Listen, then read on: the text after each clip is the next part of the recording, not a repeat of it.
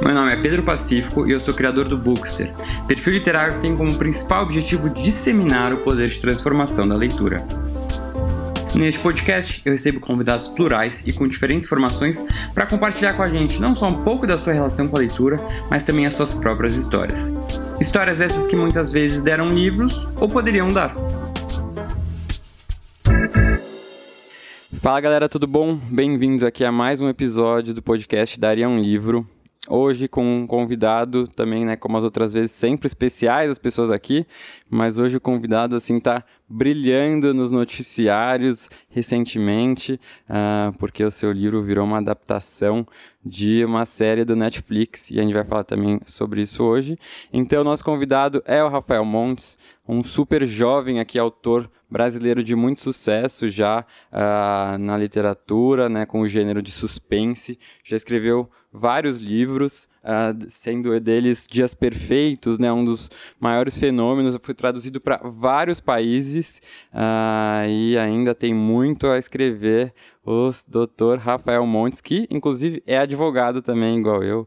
Uh, então, legal aí, temos essa, essa, essa coisa em comum. Então, bem-vindo, Rafael. Queria te agradecer imensamente pelo, por ter aceitado o convite. Uh, é uma honra ter você aqui. E já queria começar te perguntando, fazendo uma pergunta que eu faço para todos os convidados, que é conta um pouquinho pra gente da sua relação com a leitura, né? Você como leitor, como é que foi isso? Se é uma coisa que começou desde cedo ou um pouco mais tarde? Se você continua lendo um pouco de tudo, né? Falando mais em literatura, uh, ou lê mais do, do, gênero que você escreve. Como é que é um pouquinho o Rafael Montes leitor? Legal, Pedro. Primeiro de tudo, obrigado pelo convite. Prazer danado estar aqui batendo papo, ainda mais sobre livros, que é uma coisa que eu adoro, você também. Então, tenho certeza que vai ser muito divertido por isso. Todo mundo está escutando também. É...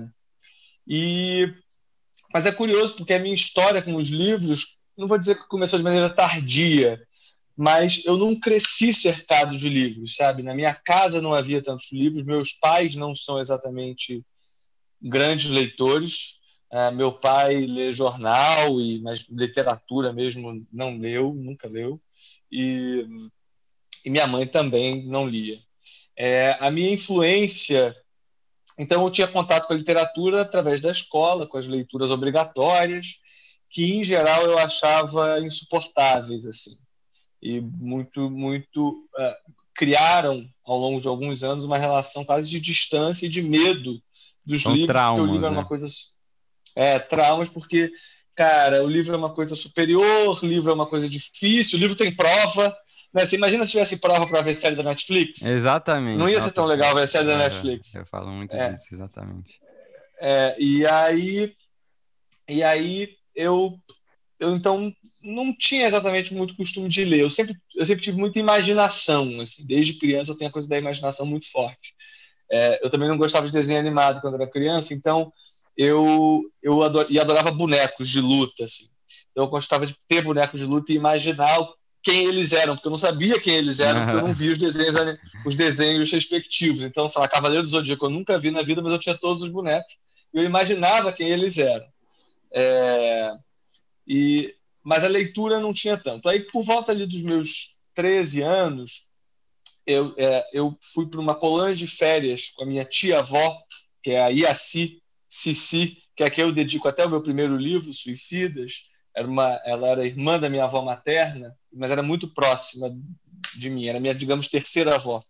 É, e, e, a gente estava nessa colônia de férias, ela tinha levado um livro do Sherlock Holmes, um livro do Arthur Conan Doyle, e tinha levado um livro do Sidney Sheldon para ler. E como chovia, era, o que, que você faz numa colônia de férias? Você joga bola, vai para a piscina. Tava chovendo, não tinha como fazer nada disso. Eu falei, pô, me dá um livro aí para ler. Ou ela falou, ah, lê isso aqui que para te distrair um pouquinho. E aí eu fui ler e achei o máximo. Assim, foi realmente a minha sensação com a, com a leitura foi, foi de uma espécie de revelação da leitura literatura de suspense, quero dizer. Eu falei, caraca, olha que máximo isso.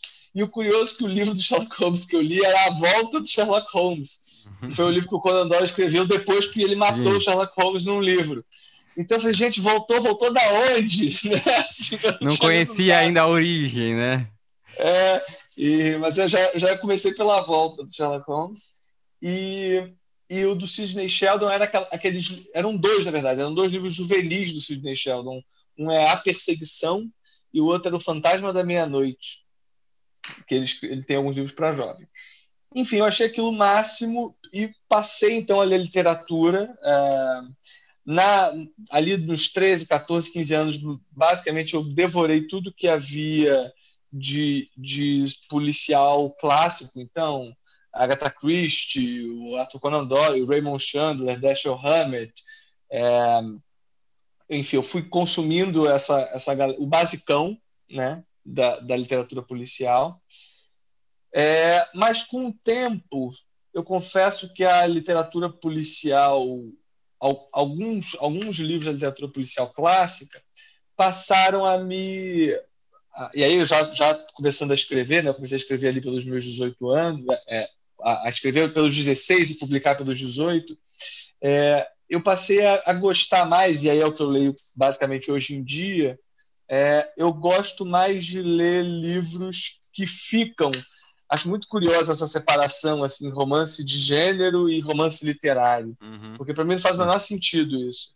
Porque os romances que eu gosto de ler são romances que são, ao mesmo tempo, é, com uma história, ou seja, com, com viradas. Então eu gosto uhum. de suspense, gosto que tenha crime, gosto que tenha, tenha drama e tal.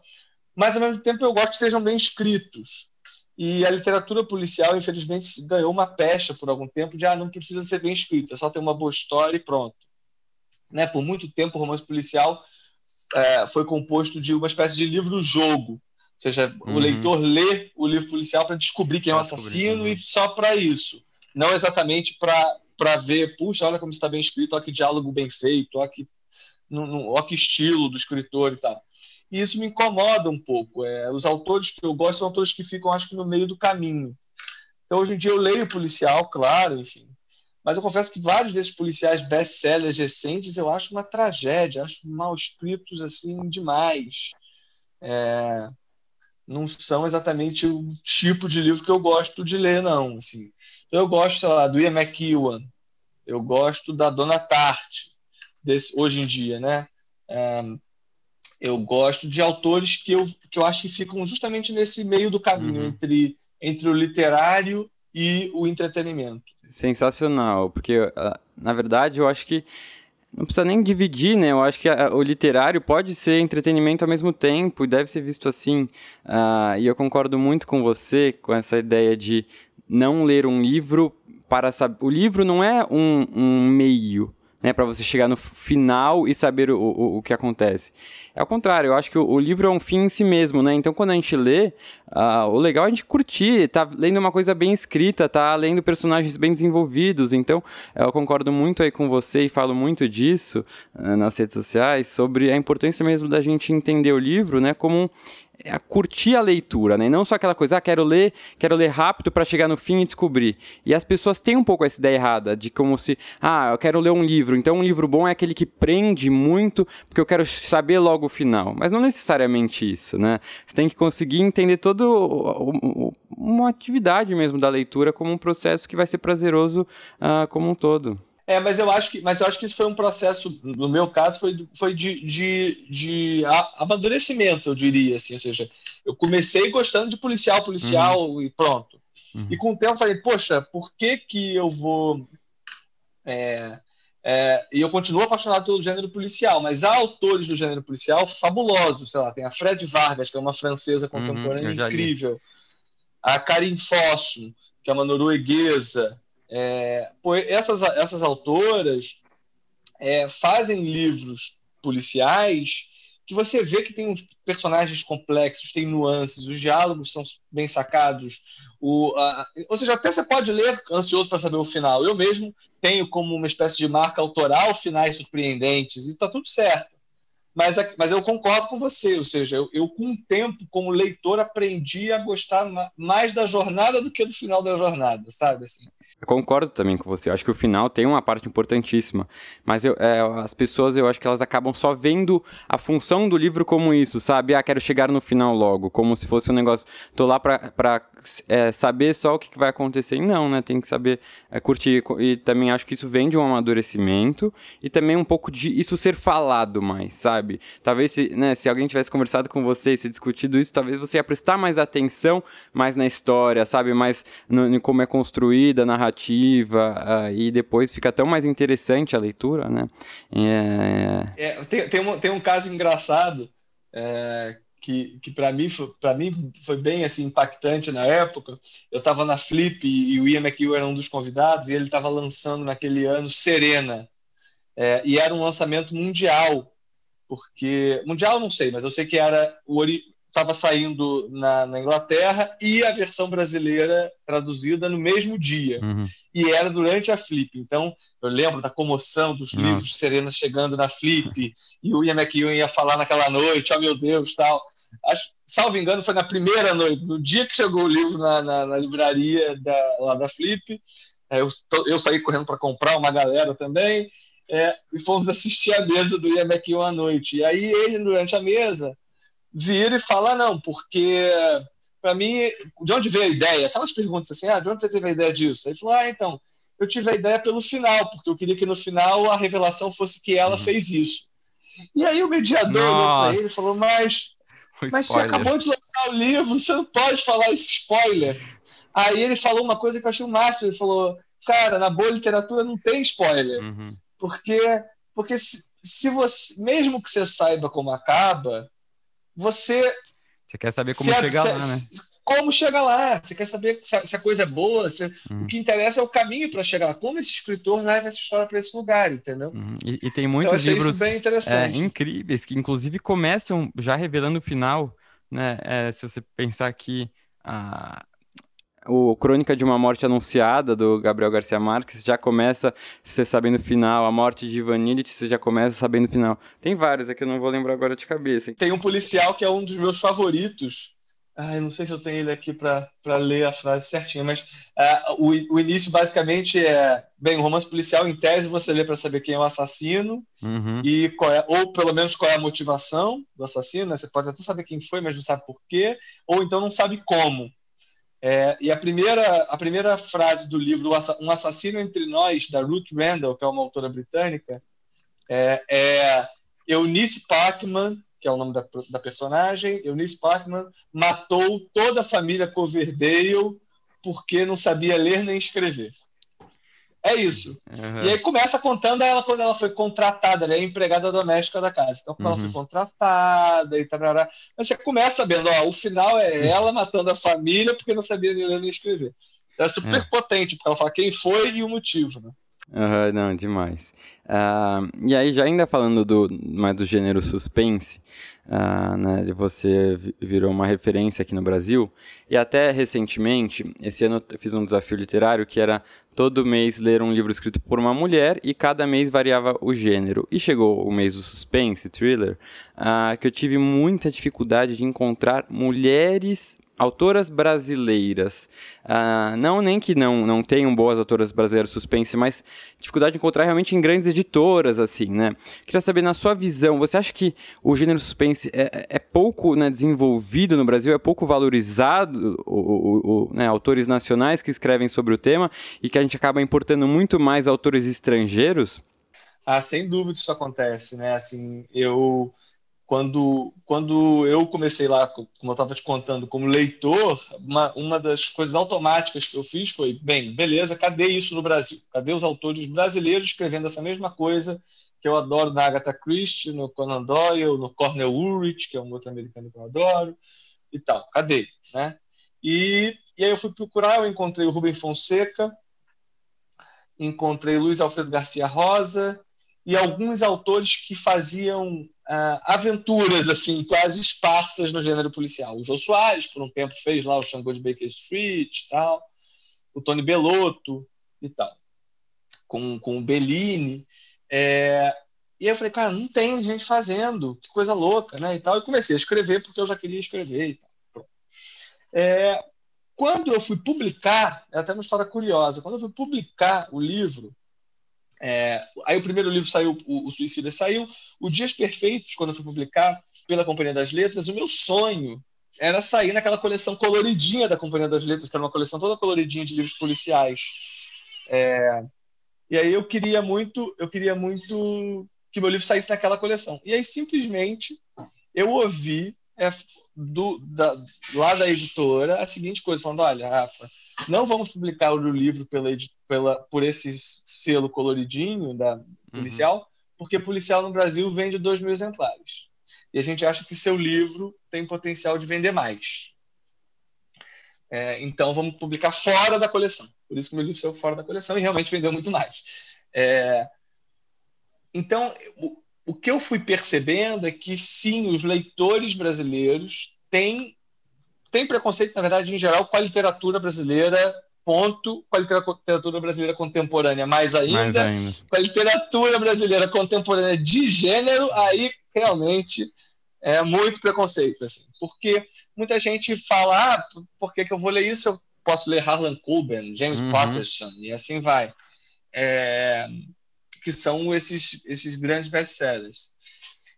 E, e aí, enfim, aí eu, eu felizmente fui ganhando um público leitor, né, que me acompanha a cada livro e tal, fui crescendo, crescendo, crescendo. E aí foi muito legal, aconteceu um movimento contrário. Várias outras, várias editoras que me recusaram no início passaram a me ligar.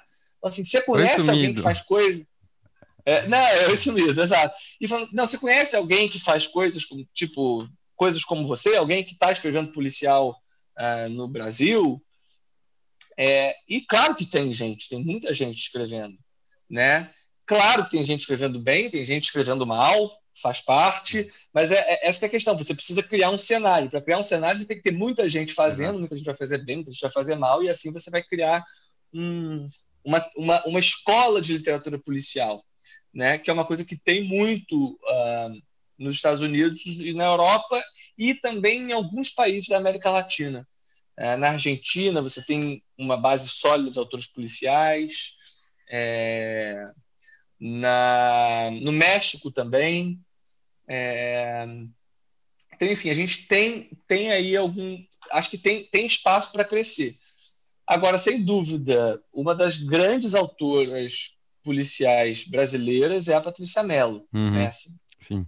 É, deve ter sido a que você leu, porque. É, foi, foi assim o que eu acabei encontrando de mais em destaque. É, porque e, e, e, eu pessoalmente sou bastante fã. Assim, Patrícia Mello é uma das autoras que lança um livro, eu vou lá leio na hora. É, e então é isso, assim. Gente, e, e, tem uma coisa curiosa, né? Todas as, eu, eu escrevi até sobre isso outro dia. Todos os meus, meus autores policiais favoritos são mulheres. É, eu tenho a impressão de que as mulheres escrevem histórias policiais melhor do que os homens, assim. É, das contemporâneas, dos, dos, autores contemporâneos, as que eu mais gosto são a Fred Vargas e a Karen Foster, que eu te falei, no, no gênero policial. Fred Vargas, é... eu li um livro, uh, não tem, tem no Brasil já? Eu li no original em francês, mas não cheguei a ver lá no Brasil, tem? Bom saber, vou, vou procurar. Tem qual você leu? Eu li, uh, acho que era é, Le Temps Glacier, uma coisa assim. Não sei Sim, Tempos tá Glaciares. Tempos é. Glaciares. É. Tem no é, Brasil? É o que é. Tem. Esse é o. Esse é o do. É o dos vampiros, não? Que parece, não. parece que são vampiros? Não. Não. Não. não. Então.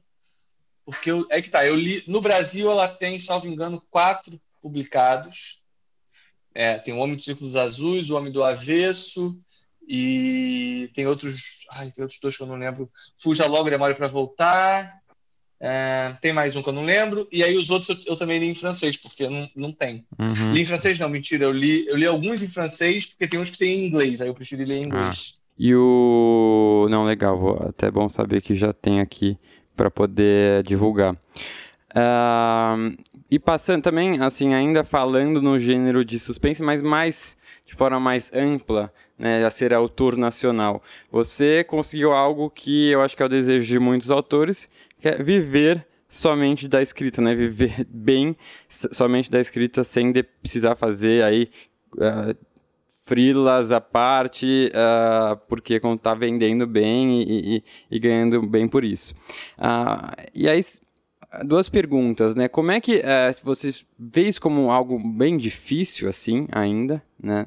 No mercado brasileiro, uh, você vê que os autores nacionais ainda são pouco valorizados pela sociedade como assim, né, pô, uma profissão assim muito muito animal, assim que seja muito uh, valorizada e, e, apreciada. Você sente um pouco falta disso, assim? É, cara, eu acho, assim, é, na verdade, só uma uma rápida correção, eu eu como autor sou um autor que consegui, eu fiz direito na faculdade, até quando você falou que nós dois somos advogados, eu quase que falei, é, meus pêsames pra gente. Exatamente, exatamente. porque eu confesso que não era nem um pouco apaixonado por aquilo. Não, meus pêsames porque é. eu ainda advogo, entendeu? Para mim só, então. Ah, então você já se livrou. Você, exatamente. Você é, já exato, mas eu me Exato, eu me livrei. Eu passei, fui, fui fiz estágio de estágio de advocacia por anos. É, e aí, então assim, hoje sem dúvida um, um dos, uma das alegrias é, minhas é que eu, que eu não, não preciso do trabalho como advogado. Né? Eu, eu, eu, vivo das minhas histórias, é como eu costumo dizer. Mas, sendo bem honesto, é, seja, chega a ser curioso, porque você pega, né? Ah, o Rafael é o exemplo de autor que atingiu o público e é um autor bem sucedido brasileiro. Uhum. É, cara, não pegando o que vende, não dá para viver não dá para viver uma vida confortável, não. Dá para viver, claro. Tem uhum, gente que sim. vive com muito menos. Lógico. Mas não dá para viver, não dá para viver uma vida confortável, assim, do que se imagina de uma vida, sei lá, é, de classe média, uhum. classe média alta, sabe? Isso que você é, é um então... best-seller, né? Exatamente.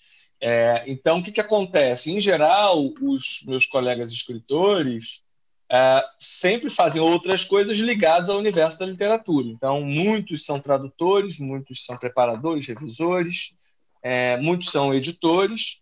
É, eu eu tenho uma coisa que é o seguinte, eu, eu, eu, eu, sou, eu gosto muito de contar as minhas histórias. Então, uhum. Tradução, eu converso muito com o Santiago Nazariano sobre isso. Tradução é uma coisa que eu acho que me atrapalharia muito se eu fosse traduzir uma coisa enquanto estou escrevendo meu novo livro, sabe? Assim, para mim são coisas que não se encaixam. É, e, e aí, então, para mim, o caminho natural acabou sendo ir para o roteiro. Né? Então, hoje em dia, eu, eu, eu, na verdade, o que paga minhas contas, falando em bom português, é o roteiro. É, o que também é ótimo, porque, porque a, a literatura foi, o, foi é, é, é, sem dúvida, o que eu mais amo fazer, é, é o que me levou para o roteiro, que hoje em dia é o que paga minhas contas, eu também adoro fazer. Uhum. E, e, na literatura eu tenho total, total liberdade, porque eu não tenho pressão, não tenho a pressão de preciso vender muito, eu preciso eu preciso vender muito para pagar a conta no final do mês, sabe? Então eu escrevo o livro no tempo que eu quero, uhum. não, não, faço Você correndo porque eu tenho que vender. Disso.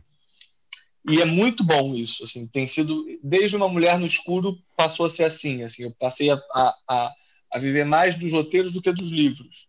É, uhum. E isso para os livros fez muito bem, eu acho, porque porque eu tive passei a ter mais mais autonomia mesmo do que fazer e, e, e arriscar mais coisas, sabe? Eu acho que uhum. tem sido bem legal isso. Mas mas realmente é uma pena isso, né? De a literatura não ser bem uh, né, recompensada assim devidamente para o trabalho que é você escrever um livro, né, pelo esforço que é uh, e pela importância dessa, de, desse tipo de produção aí na, né, no mundo artístico, no, na cultura. É, vamos, é, eu, eu sempre eu gosto sempre de dar o exemplo para as pessoas entenderem, sei lá, se um livro custa, sei lá, 30 reais, para fazer uma conta fácil, você ganha 3 reais por cada livro vendido. Tá? Um autor, quando vende, um autor nacional, quando vende bem, em geral vende, sei lá, uma tiragem inicial de 3 mil exemplares. 3 mil exemplares vezes 3 reais é 9 mil reais. Só que, gente, para vender 3 mil exemplares, às vezes você demora um ano. Então, 9 uhum. mil reais em um ano. Uhum. Claro que esse não é o meu caso. E fora tá? o tempo é que, que você ficou falando. escrevendo, né? Antes, assim que você. Claro, claro. É, mas é claro que isso não é o meu caso. Assim, por exemplo, sei lá, eu vou, vou colocar um livro, vem de 30 mil exemplares. 30 mil exemplares já começa a melhorar, dá uhum. 90 mil. Uhum. Só que também 30 mil exemplares em quanto tempo? Se for é. 30 mil exemplares num semestre, uhum. pô, maravilha. É, mas se for 30 mil exemplares em três anos, já não é. Entende? Então sim, é uma. Sim, sim. sim não, o Zueni Ventura uma vez me falou uma coisa genial, que eu achei interessante, assim, né? Ele falando sobre viver de livros e tal, ele falou, cara, Rafa, eu passei a viver de livros a partir do décimo livro, sendo o Zueni Ventura. Uhum. Ou seja, porque aí agora o lado bom, né, pra gente não só ficar chorando pitanga aqui, é, o lado bom dessas, disso é que assim o livro felizmente nunca para de vender, né? Então, a cada livro novo que se publica, os anteriores continuam Continua. vendendo, as novas pessoas, então muita gente, por exemplo, me descobriu por causa de uma mulher no escuro. Muita gente está descobrindo meu trabalho agora por causa do Bom Dia Verônica na Netflix. Então Todas vendem pessoas mais. Vão ler, uhum. vão ler lá os Suicidas, os Dias Perfeitos, o, o Vilarejo, entendeu? Uhum. Isso é interessante. Uhum. Legal. E, e aí você também acabou publicando, né? Teve seus livros publicados lá fora, no exterior, com diversas traduções em vários países. E você sentiu uma diferença de como o mercado editorial funciona lá fora? Ou, né, você que tem contato com editoras lá fora, até a questão do marketing tudo? Ou você acha que é uma, um, algo meio universal? Ah, cara, não. Eu, assim, primeiro varia muito da editora, né? Ou seja, eu em alguns países fui publicado por editoras enormes, gigantes, é, tipo Penguin. É, e por outras, em outros lugares eu fui publicado por editoras pequenas que são específicas do gênero. Hum. Por exemplo, na Polônia fui publicado por uma editora que é tipo uma dark side da Polônia. Sim, sim. É, e, e aí sim os tratamentos são diferentes porque, porque os próprios perfis de editora são diferentes. É, o que para mim foi muito forte, impressionante, foi o trabalho dos Estados Unidos, a Penguin Press, que, foi, que publicou o Dias Perfeitos nos Estados Unidos, que realmente é muito profissional. Assim, uhum. é, é, um nível de precisão no marketing, na correção do texto, na, na preparação realmente impressionantes. Assim. É, então a Penguin foi muito, foi muito legal a experiência. O da Polônia foi muito legal justamente por, por essa por esse trabalho quase artesanal. É, e o, o, Dias Perfeitos da Polônia chegou na lista de mais vendidos da Polônia. Que demais. Na época. Pô. É, foi super legal. E uma editora pequena fazendo uhum. um trabalho meio quase de, Local, de, assim. de formiguinha ali. É, e, e rolou. É... Em muitas editoras, infelizmente, tra a minha relação não foi tão profunda, foi assim, na verdade, mais de, mais de ó, beleza, compraram o livro, uhum. publicaram e eu nem sei muito como é que foi. Entendi. Ou o livro não, também nem foi muito bem. Uhum. É, aconteceu isso, por exemplo, em Portugal, curiosamente. É, Portugal, o livro não foi tão bem. É... Entendi. Às então é uma coisa é que varia muito do país, inclusive da editora uh, que está publicando, né? e do editor, por exemplo. Na França, a minha editora foi uma editora que adorou meu trabalho, ela uhum. decidiu publicar Dias Perfeitos. Ela saiu da editora onde ela trabalhava, foi para outra editora, e o Jantar Secreto saiu pela outra editora, uhum. pela mesma pessoa ah. física. Ah. Pela, a editora era a mesma, mas, é, mas a, a, pessoa física a editora era a mesma. Mas a pessoa jurídica era outra. Legal. Uh, e né, falando do roteiro, como é que foi essa, uh, essa primeiro, né, essa chamada aí do Netflix para vocês, é, que inclusive, para quem não sabe, né, o Bom Dia Verônica foi, é escrito em conjunto com Rafael Montes e a Ilana Casoy. Ah, inclusive, quero chamar a Ilana aqui, ela é mãe, até uma curiosidade, ela é mãe do Marcelo, que é sócio uhum. da minha irmã, no, tem um escritório juntos, os dois. Ah, então. Ah, que legal! Então, é. já ouvi altas histórias sobre a sua irmã. Ah, exatamente, exatamente. O Marcelo é um querido. Então, a Ilana é, será uma, uma convidada em breve. Mas queria ouvir um pouquinho de você, né? Como é que foi esse convite da Netflix e essa adaptação? Você vê uma história sua nas telas, mesmo tendo esse sucesso, e mais que isso, poder participar da produção, né? Na verdade, é o, o Bom Dia Verônica ele, é uma, uma história que me trouxe várias alegrias diferentes, né? Quando eu, eu, eu adoro, como eu falei já, eu adoro fazer literatura, mas quando eu migrei para o roteiro, eu descobri coisas que eu adoro fazer no roteiro. Uma das coisas que eu mais gosto no roteiro é o fato de que ele é conjunto. Necessariamente, você toma decisões em grupo. né? É, enquanto na literatura você está escrevendo um livro, determinado momento você fala, caramba, e agora? Ele mata ou não mata? Ah, mata. Aí mata. Você nunca vai saber. E você continua escrevendo, escreve mais uhum. 10 capítulos, ele tendo matado lá atrás. É, como é que você. Você nunca vai saber como é que teria sido se não tivesse matado, por exemplo. Como é que continuaria a história se isso fosse diferente, né? É... Então, me, me, é, me, interessava, me interessava muito no roteiro essa coisa da, da troca.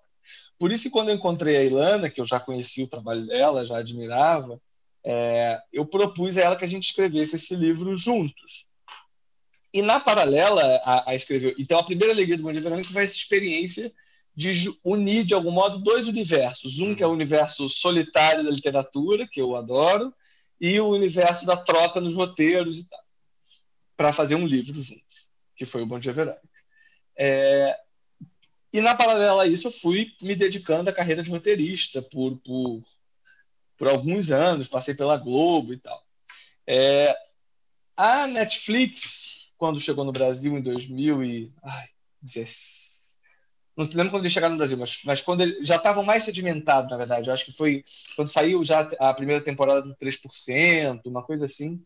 É, eles me procuraram é, porque eles fizeram, acho que, uma pesquisa de mercado, assim, de é, quem é a pessoa que escreve é, livro para jovem e dá certo. Ah, Talita Rebouças. Então ligaram para Talita Rebouças, falaram, ó, oh, vamos fazer um filme. É, acho que foi meio assim que eles fizeram com algumas pessoas. E no meu caso, perguntaram, perguntaram, não sei para quem perguntaram, mas perguntaram é, quem era que escrevia policial no Brasil, mas queria uma série de suspense policial. E parece que mais uma pessoa disse meu nome. Então eles me ligaram e falaram: olha, a gente perguntou por, a, por aí e seu nome foi o nome que apareceu. Você tem alguma ideia de série policial? E eu falei: olha, eu adoraria fazer a adaptação de um livro que eu li chamado Bom Dia Verônica, escrito por uma autora chamada Andrea Kilmore. É, eu não falei que eu era um dos autores ah, entendi.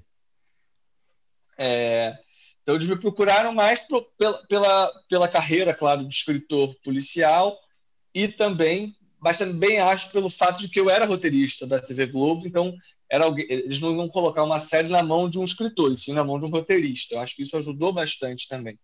É, até, né, só para fazer esse parênteses, porque para quem não sabe, o livro foi inicialmente é, publicado sob um pseudônimo, né? É, foi publicado sob o pseudônimo de Andrea Kilmore. Andrea porque é um nome masculino e feminino, e Kilmore porque eu e a, eu e a Ilana estavam matando mais. e aí, é... enfim, aí eu fui, fui, fui na Netflix, fiz o, fiz o que a gente chama de pitching, né, que é defender o projeto e a adaptação do projeto. E foi, foi até divertido, porque aí eu pude propor mudanças, falando assim: ah, olha, tem coisas nesse livro que eu adoro, mas tem coisas que eu não gosto tanto. E fui fazendo críticas que, que eu mesmo, depois de algum tempo, já não gostava mais, ou coisas que eu vi que não funcionaram tão bem junto aos leitores, ou coisas que tinham entrado no livro que a Ilana gostava mais do que eu. eu, eu fui propondo algumas coisas e eles toparam. Assim, foi muito legal. A Netflix, eu acho que também pela pela lógica norte-americana de produção, eles têm essa coisa de esse, essa importância da valorização do criador, da, da figura criativa e não da figura é, do diretor soberano, né? Ou seja, o diretor fica em diálogo com, com o criativo. É, isso eu acho muito importante e foi muito legal. Então a gente é, fez o projeto e foi. Mas, ao mesmo tempo, o exercício de escrever a série foi um exercício quase de desapego, porque para escrever a série o que eu precisava fazer era, era, era, não, era não, não ficar tão preso aos fatos do livro. Eu tinha que ficar preso à essência do livro, porque senão não fazia sentido ter o livro é, como base. Mas, ao mesmo tempo, eu, muitas coisas eu, eu eu quis mudar porque era, para a meu ver, a melhor maneira de narrar de maneira audiovisual o que estava narrado no livro de maneira literária, entendeu? Uhum, uhum. Legal, então, uh, eu não cheguei a ler o livro, então há diferenças uh, relevantes, assim, na, na, narrativa? Sim, há diferenças bastante relevantes. É, no livro, Primeiro, a própria personalidade da Verônica é bastante diferente do livro da série. É... Segundo, no livro, a Verônica investiga dois casos principais: né? o do suicídio, que acontece no início da, da do livro da temporada, e o caso da, do Brandão e da Janete. No livro, esse caso da, do suicídio da Marta, ele vai até o final do livro. Hum, ele, ele, é, ele é paralelo ao caso, ao caso do Brandão e da Janete. É, e ele é muito, justamente porque vai até o final, uhum. ele é uhum. muito mais complexo, tem muito mais viradas. É, e a gente, então, é, optou por reduzir essa trama para valorizar a trama do Brandão com a Janete na série. Uhum. Uhum. É, então, sem dúvida, o caso principal é o caso do Brandão com a Janete na é, série. Eu, eu, eu assisti, achei sensacional. Realmente não conseguia parar de assistir ao mesmo tempo tem cenas fortes, né, pesadas, que, que chegam a incomodar. Ah, então eu acho que, assim, em termos de produção nacional, acho que valorizou muito e, e, e com certeza ah, trouxe o nome, assim, Brasil. Não sei como é que, se já está sendo exibida fora do país ou não, ah, mas aqui no Brasil, você teve esse momento de nervoso, assim, como é que vai ser a recepção ah, desse seriado? Cara, claro que tive, né? Porque é, é, é, é engraçado. Eu, eu quando estava na Globo, eu trabalhei fazendo uma novela das nove, que foi A Regra do Jogo, com o João Emanuel, que é um, a, um dos meus autores roteiristas favoritos e um grande amigo. E eu trabalhava com o João né, na, na, na novela, e na estreia da novela eu lembro do João muito nervoso. Eu falava, gente, que besteira, já está pronto, já está filmado, vai sair. Que... Ele já viu os episódios, por que ele está tão nervoso? E ele fala, e eu lembro dele falar para mim, um dia você vai entender. É... E chegou o dia que eu entendi, porque é isso. É, Bom dia, Verônica. É, é, eu escrevi os roteiros, participei da pré-produção, então da seleção de atores, da seleção da, da escolha das locações, na produção, nas filmagens, estava lá. Na pós, recebi todos os cortes, aí mandava notes dos cortes e a gente discutia, entra isso, muda aquilo e tal. Então, quando a série ia sair, eu já tinha visto os episódios. O, o piloto, eu não estou exagerando quando eu digo que eu vi, sei lá, 40 vezes, uhum. 50 vezes. Brincando, mole, sem dúvida, vi 40, 50 vezes. É... E e mesmo assim, tendo visto, eu já sabia qual é o resultado da, da série, gosto, gosto né? Estava feliz com o meu trabalho, orgulhoso do que tinha feito. Mas mesmo assim, chegou lá o, o primeiro de outubro, eu falei, meu Deus do céu, o que, que vão achar desse Suando negócio? Frio. E se, e se tal coisa? E é muito doido, né? Porque a Netflix é, é, dá, dá lá o dia, o dia marcado, chega a 190 países. É isso. É, então é realmente muito impressionante o alcance. Ah, já é liberado em todos os países. Em todos os países. Na primeira semana a gente foi muito feliz, a gente, a gente ficou acho que no top 10, acho que de 14 países. Nossa. É, nos, países, é, no, no, no, na, nos países nórdicos a gente ficou no top 10, então Noruega, Suécia e tal, a gente ficou. A gente ficou no top 10 de Portugal durante quase o mês todo, que nem aqui no, no Brasil. No Brasil e em Portugal a gente ficou no top 10 no mês todo. É, mas nesses a gente ficou num tempo no Chipre, Paraguai, Argentina, super legal. Que, que né? legal isso.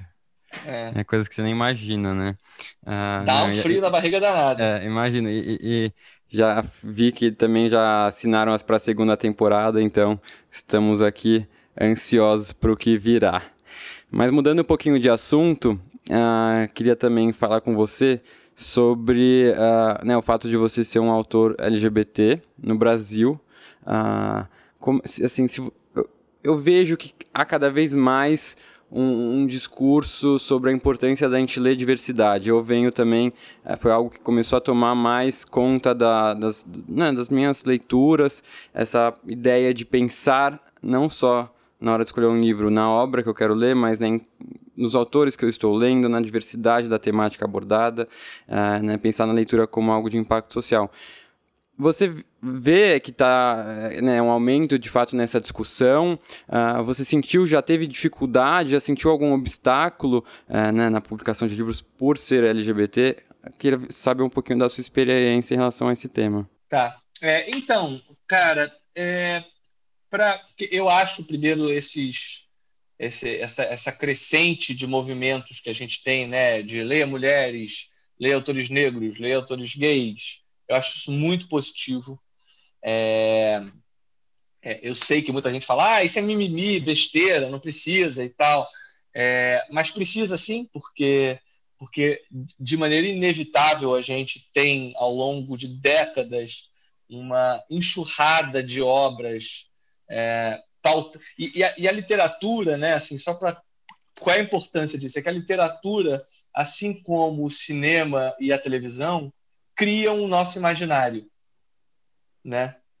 E então, na medida em que todas as histórias são da visão do homem branco heterossexual, é, você você cria esse imaginário de que, de que essa é, é, essas pessoas é que vivem aventuras, essas pessoas é que vão, sei lá, é, essas pessoas é que se apaixonam, essas pessoas é que fazem todas essas coisas. As outras não. É, então é sim muito importante que tenha esses espaços. Ao mesmo tempo, eu confesso que na, no meu trabalho eu busco inserir esses assuntos é, de uma maneira natural, assim, quero dizer. É... Eu, pessoalmente, como leitor, não gosto de, quando eu vou ler alguma coisa, eu sinto que é algo de panfletário ali, ou seja, algo de. A, a meu ver, a literatura não serve à panfletagem, sabe? Assim, é, ela serve à discussão, que é bem diferente de panfletagem. Então, é, me interessa quando eu leio uma história que trata sobre ser gay, mas tem uma história sobre ser gay, entende? É, ou e eu busco fazer isso dos meus livros, assim, é, é muito muito curioso. Eu tenho realmente, eu vejo pelos posts no Instagram e tal, eu tenho todo tipo de leitor. Né? Eu, por exemplo, quando posto foto do meu namorado, eu perco seguidores. Então, porque eu tenho leitores que não gostam da ideia de, de ter um autor gay. É, mas esses leitores que não gostam são leitores que leram Jantar Secreto, em que o protagonista é gay. É, só que no livro Jantar Secreto, o protagonista gay, ele é gay é isso. Não, não, a história não é sobre isso. É, não, não tem, ele não, não, apanha na rua, nem nada disso. É, é, é, é, a história dele, mais três amigos. Esses três amigos sabem que ele é gay, aceitam, ele é gay bem resolvido, está tudo certo. E eu acho genial que esse livro tenha sido lido por pessoas que talvez acham que gay é estranho ou errado. Por quê? Porque eu acho que é através, através dessas histórias que você naturaliza, você fala, cara, tá vendo? Não, é, tá tudo certo, não se mete na tua vida, sabe? É... Então, eu, eu e, e aí pessoalmente como escritor, assim, eu confesso que eu nunca, nunca percebi nada, é, nunca posso dizer que sofri nada por, por ser gay, não. Assim, não que eu, não, pelo menos não que eu me, me saiba ou me recorde algum tipo de preconceito, não.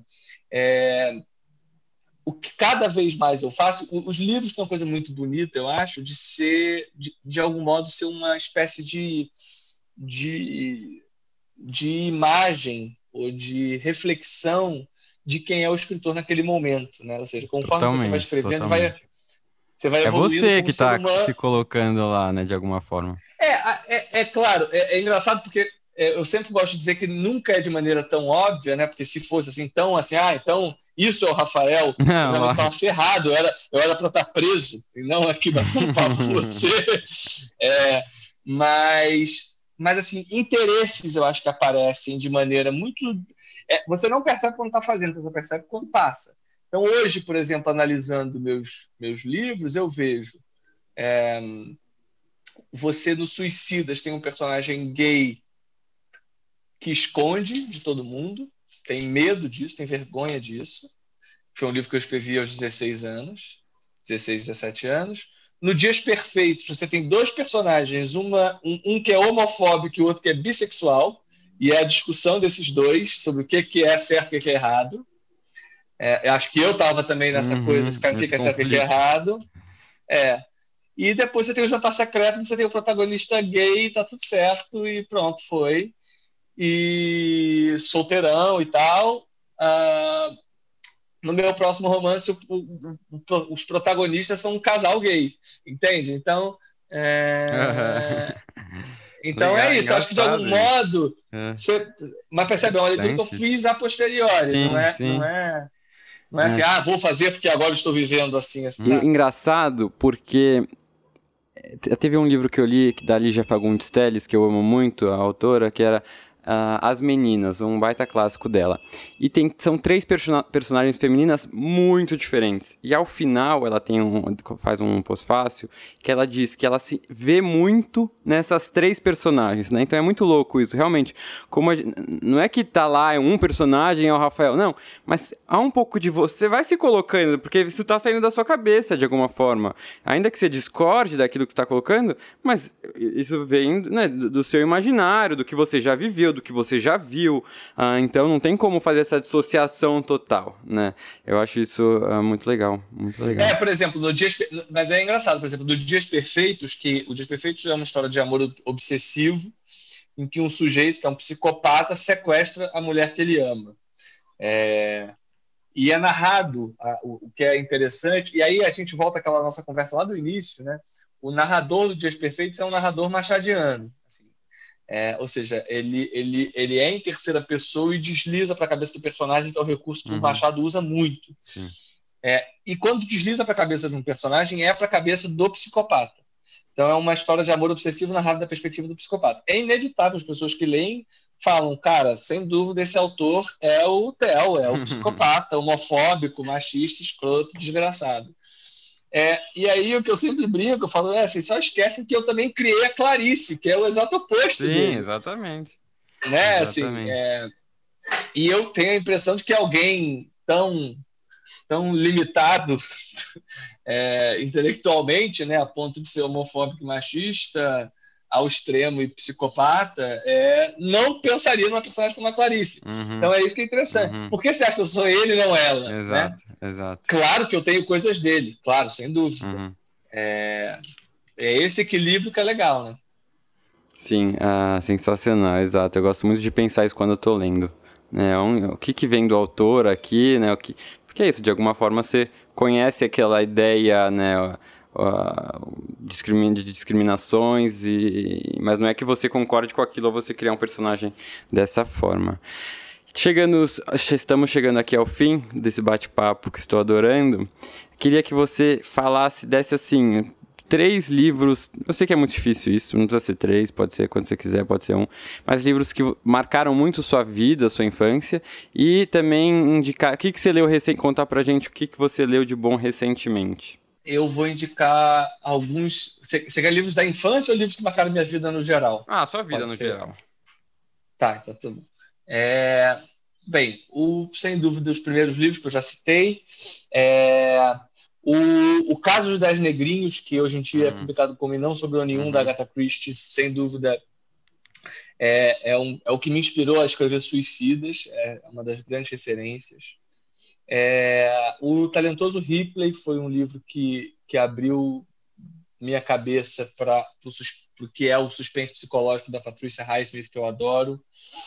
É, do Ian McEwan, como eu falei, eu gosto, eu gosto de ler tudo, mas deixa eu ver qual é o meu favorito dele. Eu acho que Na Praia eu acho maravilhoso. É, o que mais que mudou minha vida? Cara, Luiz Alfredo Garcia Rosa, autor brasileiro, quando, quando eu li O Silêncio da Chuva, foi um livro para mim bastante. É, o Silêncio da Chuva é bem, bem legal, bem, bem forte, bem, eu adoro. É, Rubem Fonseca, bem, é o meu autor favorito, então eu recomendo tudo. é, uh, Machado também é um autor que, que cada vez que eu releio ou leio alguma coisa que eu ainda não li dele. É, agora, infelizmente, acho que está acabando. Também me surpreende muito, então eu amo Machado. Um, realmente incrível. Ah, bem, tem um, tem um autor, é, vou falar a melhor surpresa recente. Tá. Que, que é, eu tenho. Minha memória é péssima, então acho que pode facilitar. Surpresa recente, quero dizer, sei lá, de um ano atrás. Eu descobri um autor que, que é o Ira Levin ele é um autor que ele não é tão assim badalado. Ele escreveu O Bebê de Rosemary, é, que virou filme do Polanski. E aí eu fui ver, ele tem acho que seis livros publicados, e os seis são maravilhosos, são incríveis. É, e eu fico, meu Deus, como ninguém conhece esse cara. Ele, ele é, eu, todos os livros eu achei num sebo, assim, porque não é mais republicado, uhum. não é mais. É, não é mais tão falado. Então é um autor que recentemente assim me, me abriu porque me abriu horizontes de, do que pode ser legal fazer em termos de literatura policial. Né? Eu sempre fico tentando encontrar uma literatura policial com alcance. Que que eu, é, com, com, alcance não, mas com, com variações do, uhum. do, do, clássico. Sim, é isso, assim, com, com, inovações, é a palavra. É, cara, eu tenho relido, eu estou recebendo as, essas edições aqui, ó, até aqui na minha mesa, da, da HarperCollins da Agatha Christie, ah, então eu estou relendo, porque eu li esses livros todos quando eu tinha 15 anos, eu estou com 30, então eu não lembro aqui com a Morte no Nilo, mas eles também me mandaram. Eu li, inclusive, foi, esse foi o que eu li, O Cavalo Amarelo. Eu li ah, é, fiz uma parceria com eles agora. e eu li esse livro. Eu gostei bastante. Ah, legal. Eu tô lendo agora, é todo místico. Eu nem lembrava dessa coisa mística. Uhum. O Cavalo Amarelo que eu lembrava é que tem uma história curiosa, é spoiler, me perdoem quem estiver ouvindo, mas que ao longo do livro tem um veneno uhum. é, que na época, na época que o livro foi publicado, aconteceu um crime e, e, e o assassino usou o mesmo veneno. É e, e, quando, quando ele foi prestar depoimento, ele disse que ele tinha lido no livro da Agatha Christie. Foi de onde ele tirou a ideia. Eu não sabia é, dessa, dessa curiosidade. É, é, mas eu não lembrava dessa coisa mística do livro que tem, né? Uhum. Bastante forte. É, então, o, o que eu estou lendo nesse momento é esse e, e mais o livro de livros assim mais recentes que eu li que eu amei, acho que foi o, o aquele Máquinas como Eu do McEwan, que eu Sim. Que é, que é genial, que é um homenagem a Troar com o robô, realmente, assim, ele, ele, ele se supera, né, fazendo essas Eu não, não, não, li esse ainda. Nossa, é maravilhoso, é maravilhoso. Tem alguns dele que eu não gosto, confesso, recente, assim, eu enclausurado, eu não gosto tanto, é, acho meio chato. Muita gente adora, eu não gosto. É... O que mais? Eu, eu, eu, é, que, é, como é podcast, não dá nem para mostrar, né? Mas uhum. é, é, eu sou, é, é, meio ridículo o que eu faço, porque eu, eu. Você lê vários ao mesmo tempo? Vários aí é pouco, eu leio, sei lá, 15 ao mesmo tempo. Nossa, então, meu Deus. Quase, então, quase que de modo que eu não leio, né? Porque assim, eu, fico, eu, leio um pouquinho de um, leio um pouquinho de outro. É, e tem uma coisa que não deixa de ser curiosa. Agora, felizmente, desde que começou a, a quarentena, eu venci isso. É, mas. Ah, outro livro que mudou minha vida, gente, A Louca da Casa, da Rosa Monteiro. Hum. É um livro que tem que ser lido, é muito bom também. É... Mas de... antes da quarentena eu estava de um jeito, cara, que foi bem doido, que eu, que eu lia livros e quando eu entendia um pouco, assim, digamos, o estilo do autor, o, o, tom da história e tal, eu parava, eu não queria chegar ao final. Então deixa de ser curioso um autor policial que não queria saber como acabava nada. Por que ah, será isso? Como acaba, não. Não sei. Eu cheguei a conversar sobre isso na terapia. Eu falei, cara, eu não termino mais nenhum livro, eu não quero terminar. Eu... E tem vezes que eu estou chegando no final e eu falo, não, não quero terminar, prefiro não terminar. E. Mas superou. Eu passei. É. E aí agora na, na, na, na, quarentena eu, eu felizmente tenho conseguido ler até o final. Eu até diminuí a quantidade de livros paralelos que eu leio. É, é melhor, eu acho. Talvez isso. Ler tantos livros paralelos faz com que você não consiga terminar, assim, muitos. Né? Porque começa a enganchar numa história e aí do nada você não lembra muito o que você estava lendo na outra e tal. Isso acaba, às vezes, sendo esse gatilho para os abandonos. Uh, e aí, a última pergunta, que você já me respondeu uma vez, que a gente descobriu aqui antes de começar a conversa, que eu fiz essa pergunta em 2017, ele me deu uma resposta, mas ele falou que cada hora ele dá uma resposta. Então, eu vou fazer aqui. O que, que você recomenda para o o ouvinte que está aqui escutando e que talvez nunca tenha lido uma obra sua, qual, por onde começar aí na saga Rafael Montes? Então, tem uma coisa que eu gosto do meu trabalho, que é, que é o fato de que cada um dos meus livros são muito diferentes entre si. É, eu, eu confesso que não tenho tanta simpatia por autores que se repetem, sabe? Assim, que fazem sei lá, por exemplo, Dan Brown, é um autor que eu adorei uhum. ter lido, mas eu li um livro, eu li todos os livros, uhum. porque são muito parecidos todos eles entre si. É, eu gosto eu gosto de escrever livros em que, que se você leu algum outro esse novo você pode gostar mais, você pode detestar. Você uhum. ama um e detesta outro. Ou seja, eu gosto muito dessa ideia de que você não sabe o que te espera. Eu acho que o Ian McEwan é um pouco assim, né? Total, total, total. Ainda que, claro, tenha marcas autorais, Sim, sem lógico. dúvida. Nos meus livros sempre tem viradas, tá? o do McEwan sempre tem uma certa ironia, sempre tem descrições minuciosas de coisas absurdas. Assim. Ele, o McEwan ele tem o poder de descrever coisas que eu nem sei. Eu, eu, gente, eu não saberia como descrever isso, e ele está descrevendo. Sei lá, uma sensação, ou às vezes uma dobra de uma roupa. É impressionante como ele consegue descrever na minúcia, né? Assim. É... E então cada um dos meus livros é, é, é de algum modo uma homenagem a um subgênero do, do romance policial. O Suicidas é um whodunit, é um quem matou ao estilo Agatha Christie. É, então o Suicidas é é um, é um mistério num lugar fechado e tal.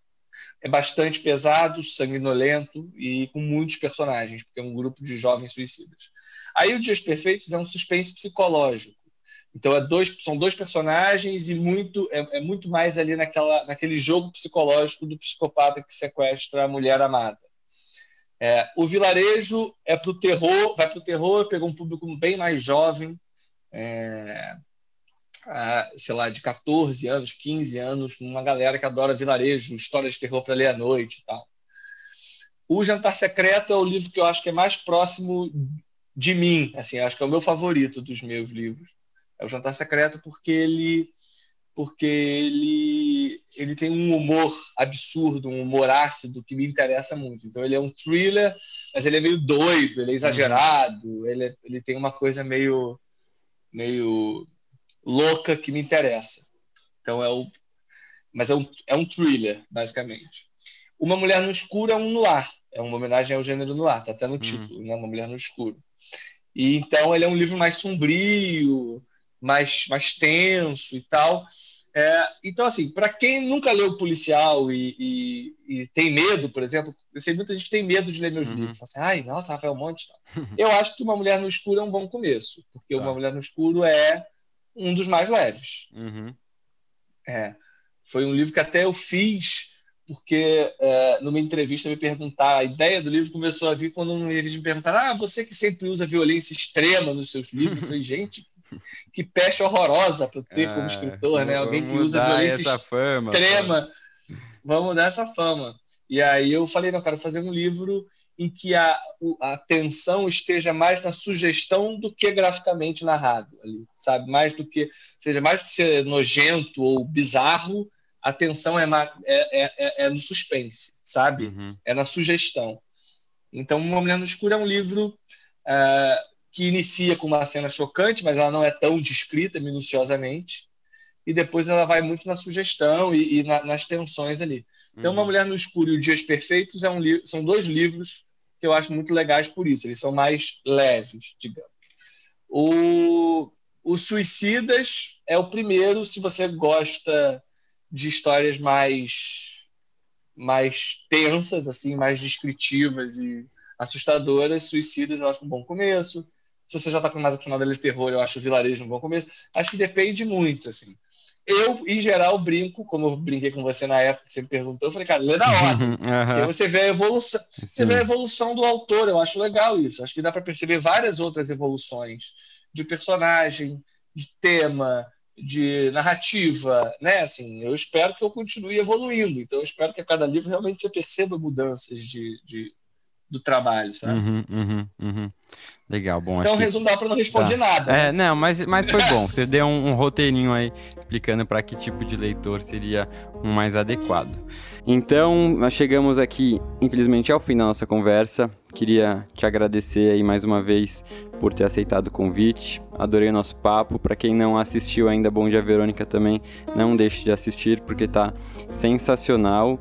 Uh, e vamos ver aí se a gente consegue se encontrar um dia pessoalmente no, quando voltarem os eventos literários, né? Mas tenho certeza que a gente vai se esbarrar aí nesse mundo dos livros uh, e nos vemos na próxima. Com certeza, Pedro. Obrigado pelo papo, mais uma vez pelo convite. É, e o que eu quero deixar de mensagem para todo mundo que nos escutou é isso: leiam autores nacionais, tem muita gente legal escrevendo. É, eu, com frequência no meu Instagram, recomendo gente também que eu, que eu tô lendo, polici autores policiais que chegam para mim. É, então é isso, acho que é muito importante a gente valorizar o que é nosso, porque isso, isso faz a produção crescer. É, para mim, é, como escritor, quanto mais autores policiais brasileiros a gente tiver, melhor. Porque eu costumo brincar que é isso. Eu escrevo um livro ao longo de dois, três anos. Os leitores falam, leem, compram e falam, ah, li numa noite. Eu falo, ah, que uhum. ótimo, eu demorei três anos. Então agora espere os próximos três anos para é, é. mais uma noite. Nesses três anos que eu estou escrevendo o próximo, cara, descobre outros autores, sabe? É... Então é, é isso. Leiam os autores nacionais. Boa, boa. Concordo totalmente.